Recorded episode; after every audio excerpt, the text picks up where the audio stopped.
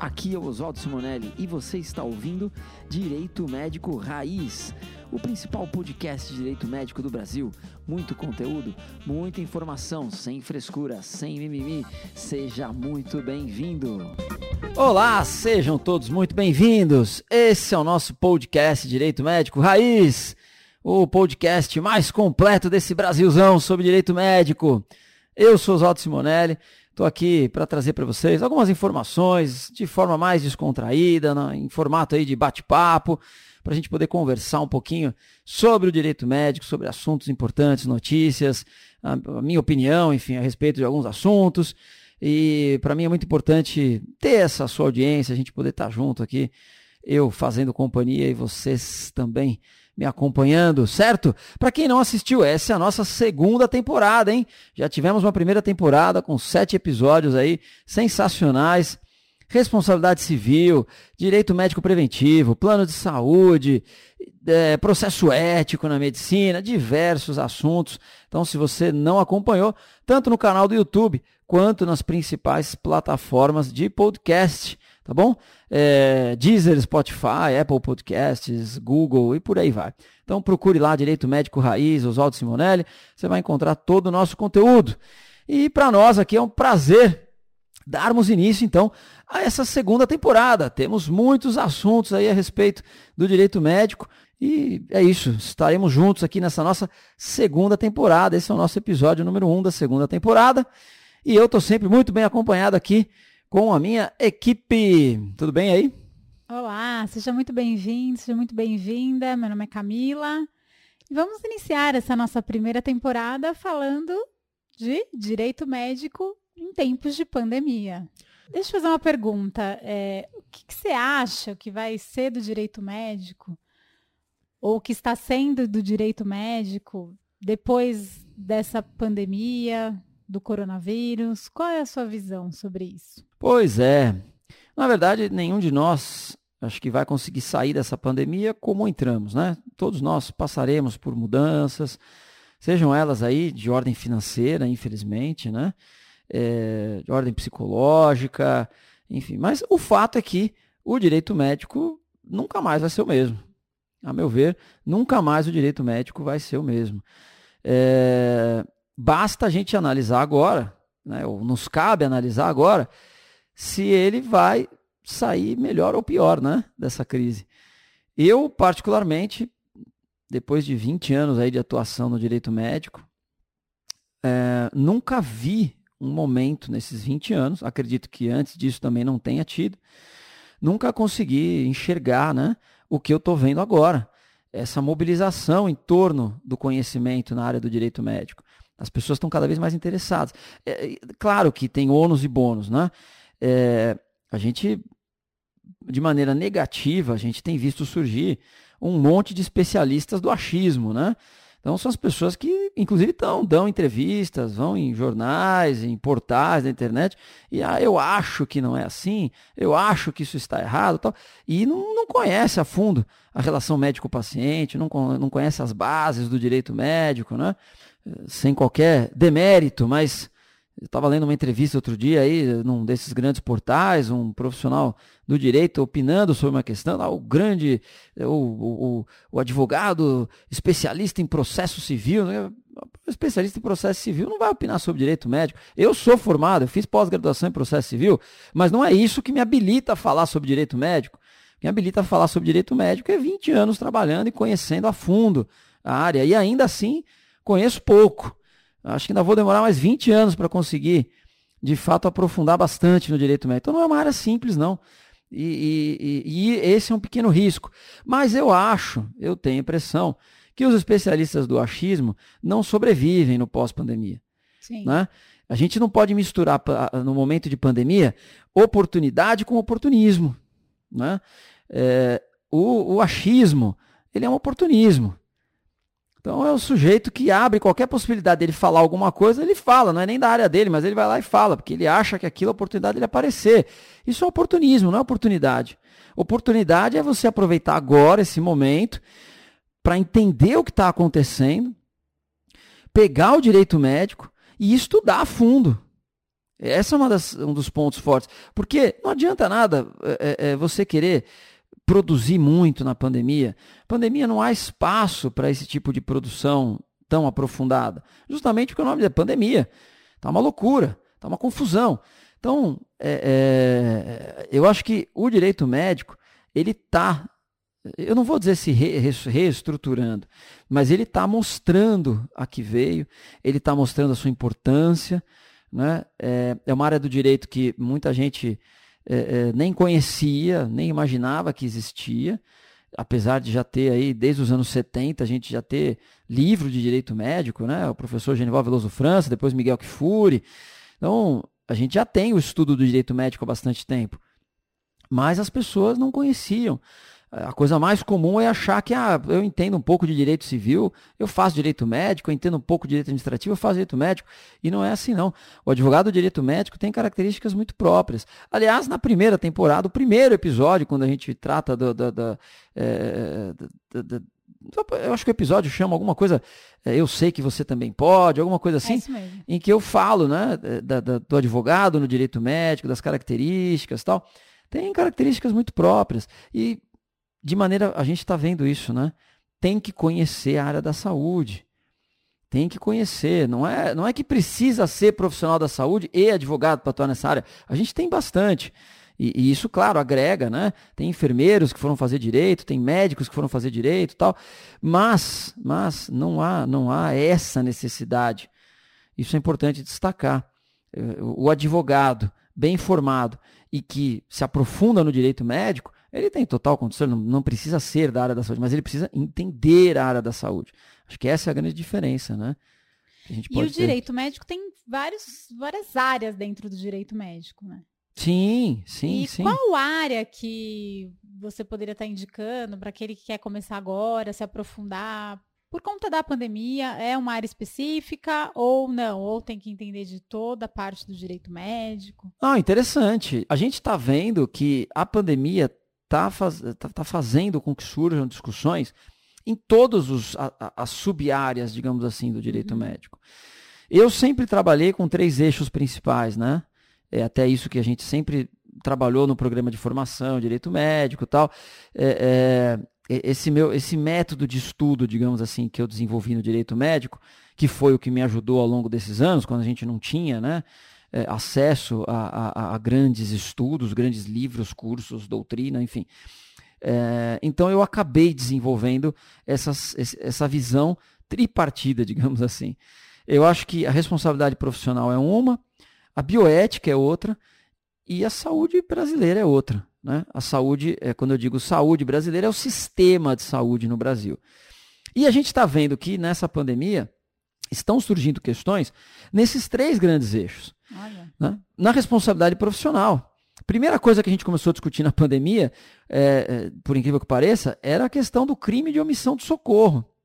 Porque os médicos passaram a, a linha de frente, né? sem qualquer preparo, preparo até técnico mesmo, em, termos, em termos de protocolos de manejo clínico né, da, da, da Covid, sem EPI, Sim. Né? E aí a dúvida que surge é, mas eu sou obrigado a atender?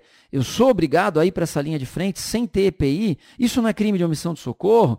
E, então, e, essa foi uma primeira discussão. Depois, claro, vão surgindo as discussões éticas, quando o Ministério da Saúde abriu, por exemplo, aquele cadastro obrigatório que os conselhos de fiscalização, o conselho de medicina, de enfermagem, de todas as áreas da saúde, que são 14 áreas da saúde, se não me engano, todos eles foram obrigados a encaminhar para o Ministério da Saúde o seu cadastro de profissionais. Então, houve ali já uma, uma vinculação direta entre a atuação profissional, Ministério da Saúde e a ética.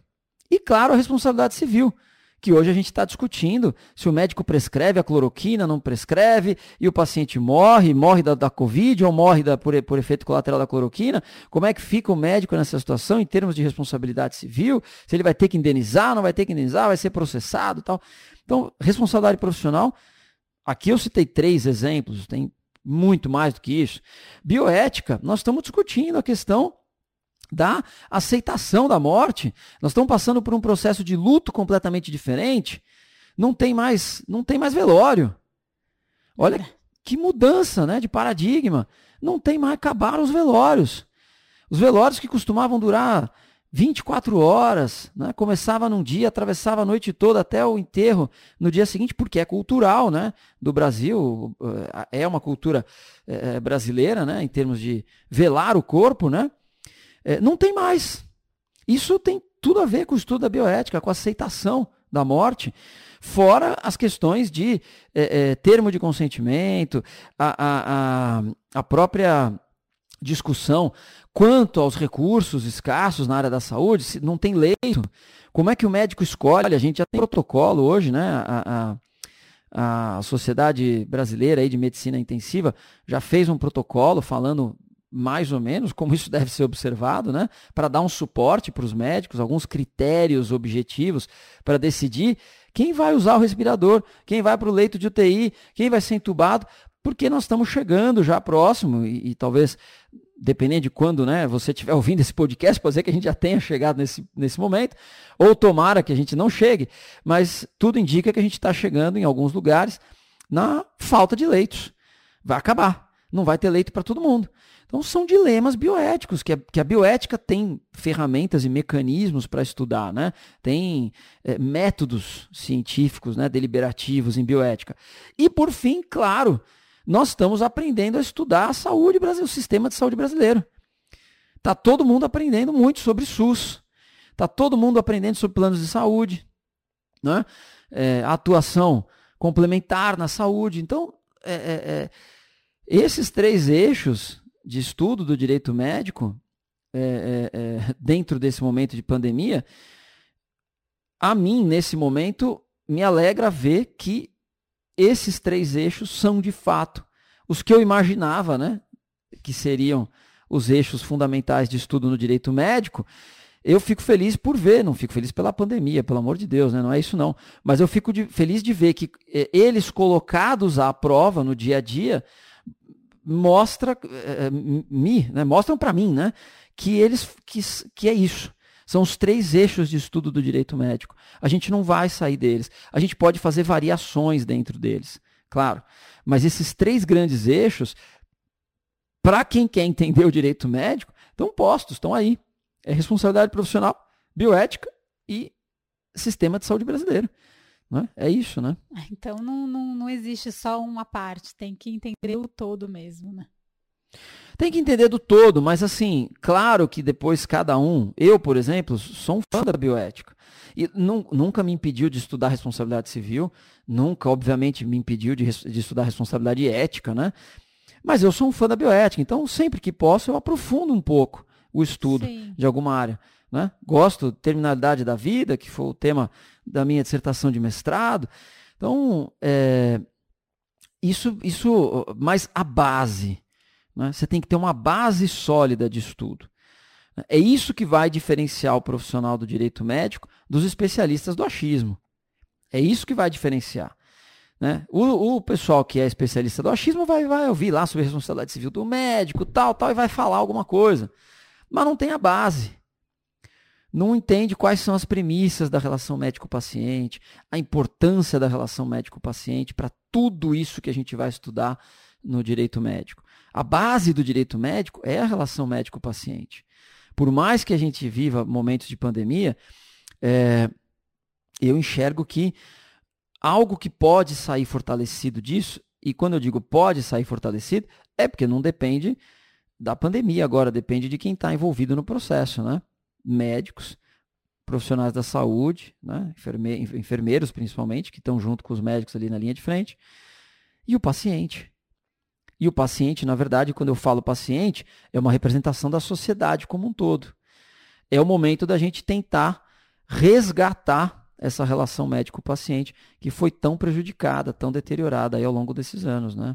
Pois é, e por falar em relação médico-paciente, vamos pensar, não sei, né? Ou pelo menos aqui em São Paulo, é, a gente está chegando perto dos 90% né, de leitos de ocupação, de né? ocupação. É. E o que será na sua opinião, o que será do paciente, o que será do Estado e o que será do profissional da saúde quando, che quando realmente, espero que isso não chegue, mas se chegar ao 100%, ou não só em São Paulo, ou em outras regiões do nosso país. Qual a sua opinião, doutor? Então, esse doutor foi ótimo, né? É... Outro dia um aluno me chamou de sensei, né? Adoro. Sensei. Sensei eu nunca tinha sido chamado, né? É... Mas vamos lá. Nós estamos chegando, na verdade, assim, em alguns, em alguns locais, e São Paulo parece ser um deles, né? Naquele tal colapso é, do sistema de saúde. Isso é, isso é desastroso, porque uma das coisas que eu tenho defendido desde o início, né? E aí, obviamente, convido a todos os nossos ouvintes aqui, quem está no, no, podcast ou quem está no, nos assistindo no YouTube, é, fiz uma sequência de vídeos. Tem lá um, uma, uma playlist no YouTube, né, que é o Plantão Covid-19 e tal.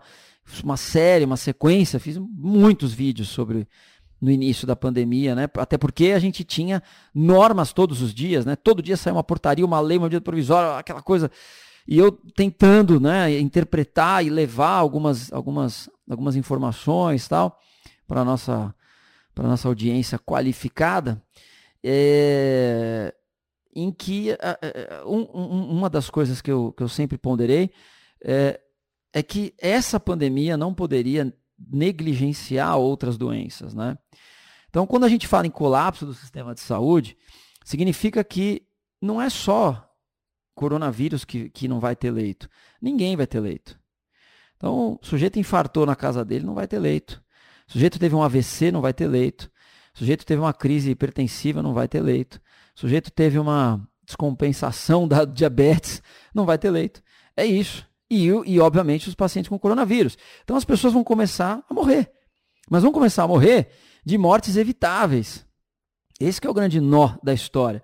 As pessoas vão. Porque morrer, todo mundo vai morrer um dia, né? Pelo Sim. menos atualmente, eu não sei, né? De repente alguém vai ouvir esse podcast daqui 50 anos, já acharam aí a, o segredo da vida eterna, né? Mas por enquanto, nós estamos em 2020, não há vida eterna, então as pessoas vão morrer. O fato é que é, é, vão começar a morrer de mortes evitáveis, e esse é que é o grande problema em termos de, de, de, de sociedade, em termos até aí sim de bioética tal, né? é, é, que a bioética trata isso como mistanásia tal. É, então, assim, a gente tem que acompanhar atentamente, porque, como eu comentei, é tudo muito novo. O Estado está tentando se adaptar, as pessoas estão tentando se adaptar. A gente está exatamente numa fase que a gente não sabe se a gente pode já começar a reabertura, ou agora é hora de fazer um lockdown e fechar tudo, porque está chegando perto da ocupação máxima. O fato é que, assim, numa escala, né, a gente trazendo isso para dentro do direito médico, e, e, e, a gente pensa né, é, é, é, é em termos de responsabilidades, né? É, teve até no, no, começo dessa pandemia, a gente fez um post né, no Instagram de uma dúvida de, de uma seguidora tal, sobre responsabilidade civil, né? E deu até briga, porque as pessoas, isso não é hora de falar disso, isso não é hora de falar disso, ah, o pessoal está na linha de frente, não sei o que. Gente, é, é sempre hora de falar disso. Claro. Porque isso vai surgir no pós-pandemia. Isso é como ficar, isso é, é a negação da morte, né? É semelhante. Você fala, não, não fala de morte, porque senão a gente morre. Não, não fala disso, não acontece né, o, com todo respeito, o direito não, mas médico. Já tá acontecendo, né? A gente vê uns noticiários e tal, no interior, e aí o paciente começa a brigar porque não tem leito e já está culpando é... o hospital e está culpando o Já médico. quer fazer boletim de ocorrência Exato, já tal. Tá acontecendo. Já está acontecendo. Então, assim, aqui não há, não há espaço para a gente ficar com superstição, né? Ah, não fala de responsabilidade civil, porque que absurdo falar que as pessoas vão querer processar. Vão querer processar é, é da nossa cultura. Né? É só ver o número de ações voltadas à área da saúde nos últimos anos. O crescimento foi absurdo. Então, a gente tem que falar sobre isso, mas não é falar incentivando não. a judicialização dessas situações. É falar no sentido de prevenir para que não aconteça, tanto pelo lado do paciente quanto pelo lado do profissional. A gente não quer que, essa, que isso aconteça. Como eu acabei de mencionar, a ideia é que a gente consiga fazer desse momento um resgate da relação médico-paciente, uma retomada da relação médico-paciente. Acho que isso é o que mais vale nesse momento, né? Agora, chega uma hora que o Estado também não vai ter mais o que fazer. Então, é, é, é, aqui, eu não sou especialista em, em, em, em estrutura de Estado e de, de, atendimento. Eu não sei se o melhor é fazer lockdown, eu não sei se o melhor é fazer quarentena. Aqui a gente analisa sob a ótica do direito. E sob a ótica do direito, atualmente, depois da lei 13.979, que foi a lei que criou né, esse estado de, de, de, calamidade, enfim, que decretou esse estado, a lei autorizou a restrição de liberdades individuais. Então a gente vai ficar à mercê do Estado, não tem jeito. Tem um gestor lá que tem uma equipe técnica capacitada. Se ele falar que a gente tem que ficar em casa, nós temos que ficar em casa. Vamos fazer o quê? Estamos, é a nossa estrutura que, que a gente criou de Estado para viver. Né? Vivemos numa, numa, numa, num Estado democrático, mas é um Estado democrático de direito. Ou seja, não é um Estado só democrático. Ele é regido por regras de direito. E as regras de direito, em geral, elas vêm da lei. Então, tem a Constituição e as leis ordinárias que vêm abaixo dela, que são as leis comuns, digamos assim, né? Então é isso. É, é, é chega um momento, eu não consigo, nesse estágio que a gente está chegando, não há como dizer que o médico é responsável se não tiver leito. Não, não, dá, não há como dizer que o Estado seria responsável por faltar leito, porque é realmente um momento diferente. Né? É um momento diferente é, o Estado está tentando fazer de tudo, pelo que a gente percebe. Claro que erros e acertos, ah, eles vão acontecer. Né? A gente viu em São Paulo, o prefeito fez lá o rodízio de assim de anão. Eu, particularmente, no primeiro momento, não, não, assim, a minha posição foi, não vou, vou jogar pedra no prefeito. Vamos aguardar. Ele teve humildade suficiente e isso é sensacional, porque ele falou, olha, não deu certo. Uma semana, acabou volta atrás. Eu acho que essa postura do gestor sábio hoje em dia. Não, e aqui não é questão partidária, política, nada disso.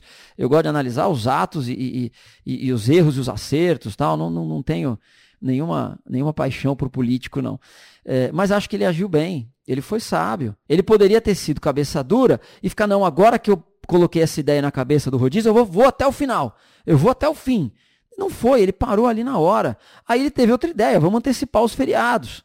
Foi uma outra ideia. Ele, estamos uh, num período aí em que a capital tá, tá fechada em termos né, de, de, de, de não é dia útil, foi considerado feriado. Então, é, é, tudo isso a gente vê que o gestor está tentando.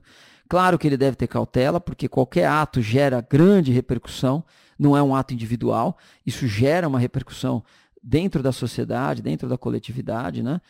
Mas eu acho que agora é hora da gente observar, né?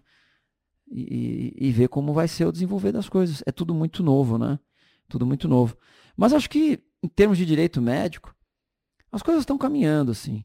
A gente consegue achar no direito médico algumas ferramentas. As pessoas falaram muito sobre a tal da requisição administrativa, que veio logo no início, né? Porque a lei a 13979, eu estou falando esse número de lei, eu acho que é esse número, estou tentando lembrar de cabeça aqui, mas acho que é. Ela trouxe lá a requisição administrativa, tal, tal. No SUS, a lei 8080, que é de 1990, que veio dois anos após a Constituição, regulamentando o Sistema Único de Saúde, Tá lá, eu acho que é artigo 15, não vou lembrar qual é a linha, mas já tá lá. O SUS já pode fazer isso desde 1990 ele já pode requisitar profissionais em momentos de, de epidemia, de pandemia tal. Ele já pode. O SUS já pode se valer desde 1990. É que nós nunca passamos por um momento que essa lei pudesse ser invocada. Mas ela já estava lá. O SUS, num momento de, de, de, de uma doença uh, uh, com esse grau de propagação, se ele não tiver recursos humanos suficientes, ele pode ir no particular e requisitar a mão de obra do particular. Então já tem já, já existe. Por isso que eu falo, o direito médico já tem ferramenta para muita coisa do que está acontecendo agora. É que as pessoas efetivamente não conhecem. Não conhecem a, a relação do direito médico. Então, é isso que acaba trazendo a ideia de que, nossa, ah, agora veio a, a, requisição administrativa. Não, mas eu sou obrigado se eu for convocado. Mas eu sou obrigado. Gente, isso já, já é alvo de estudo do direito médico desde 1990, porque já está na lei 8080. Né? Falei pra caramba, né? Tá. E agora. Agora a gente precisa chegando a uma conclusão, porque o pessoal já deve estar cansado de ouvir esse podcast. Não, não, mas antes. Já precisa encerrar o episódio é, 1. Pra gente fechar, pra gente fechar o nosso bate-papo de hoje, eu queria que você comentasse um pouquinho sobre a cloroquina. A cloroquina. A cloroquina, famosa cloroquina. De novo, é importante a gente, a gente contextualizar, porque nós estamos falando da cloroquina hoje, né? E a gente não sabe quando as pessoas vão estar ouvindo esse podcast. Sim. Então, nesse momento, Maio. nesse momento, maio, né? 2020. 2020, o que tem é uma grande discussão sobre o efeito da cloroquina no combate ao coronavírus, tá? Então, assim, ele não mata o vírus, a cloroquina não mata o vírus, não, não tem, porque a gente não tem. Se fosse assim, nós estamos, nós estamos em 2020 e até hoje não há uma cura para AIDS, por exemplo. A AIDS é um vírus. O que se descobriu foram é, é, esquemas de medicação que fazem com que o vírus da, da, o vírus da AIDS fique inativo, fique quietinho, tá, mas ele não, não impede. Então, é, o que se tem observado, eu estou falando até como, eu não sou médico, né? A gente observa os estudos, o que a gente lê em termos de, de, de, de, de estudos científicos tal, é que assim, a cloroquina tem de fato alguns efeitos colaterais. Não é só ela, né? Ela por si só não representa nada. A gente vê que há um esquema de medicação que entra um antibiótico, que é a azitromicina, entra um, um corticoide, né? O, o predicin, né? Prednisilona tal. Acho que é isso o nome técnico. É, então, assim, nesse esquema de medicação, parece que tem funcionado para alguns casos. Só que é, é, é, uma, é um momento complicado, porque a gente fala de utilização. A cloroquina é uma medicação que já existe há muitos anos.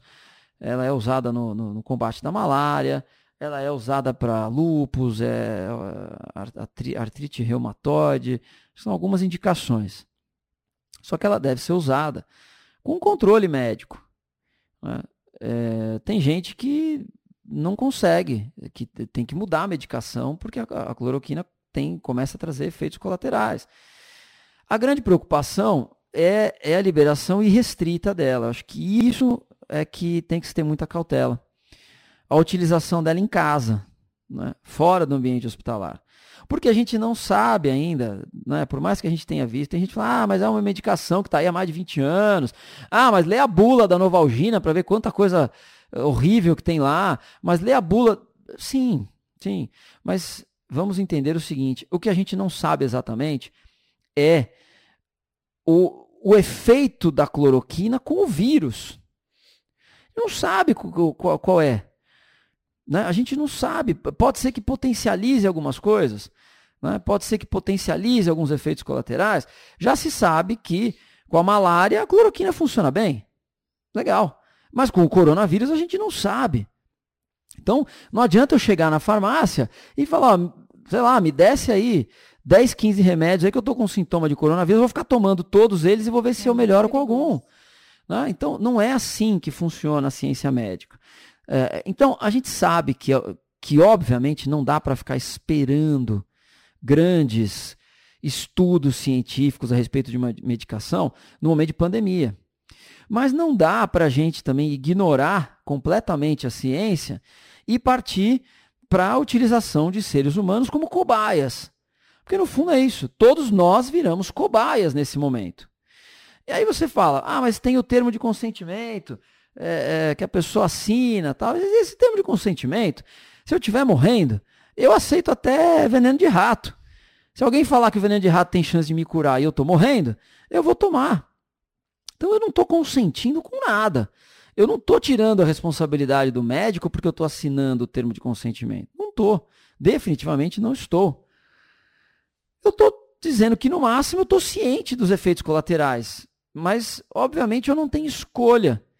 Né? Da forma como é colocado, eu não tenho escolha. Então, é, eu acho que os protocolos estão avançando.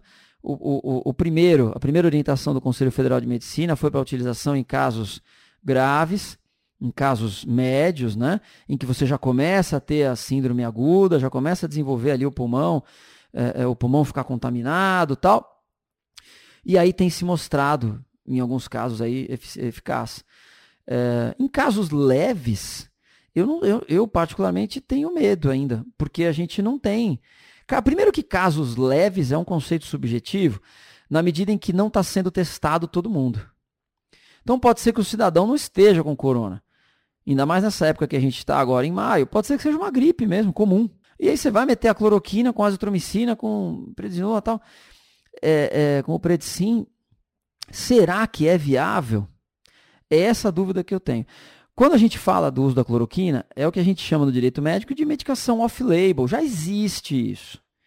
Em ambiente normal de temperatura e pressão, né, como eu costumo brincar, é, a medicação off-label ela já é possível. Né? O que, que é o off-label? É fora da bula. Porque o que é a bula? A bula é o documento que serve de registro do médico na Anvisa, que demonstra ali os estudos que foram feitos para que aquele medicamento fosse registrado. Então você veja, quando vamos pegar a bula de novo então, você pega lá todos os efeitos colaterais da novalgina. Foram efeitos colaterais que foram observados durante os ensaios e estudos clínicos para que a novalgina fosse registrada.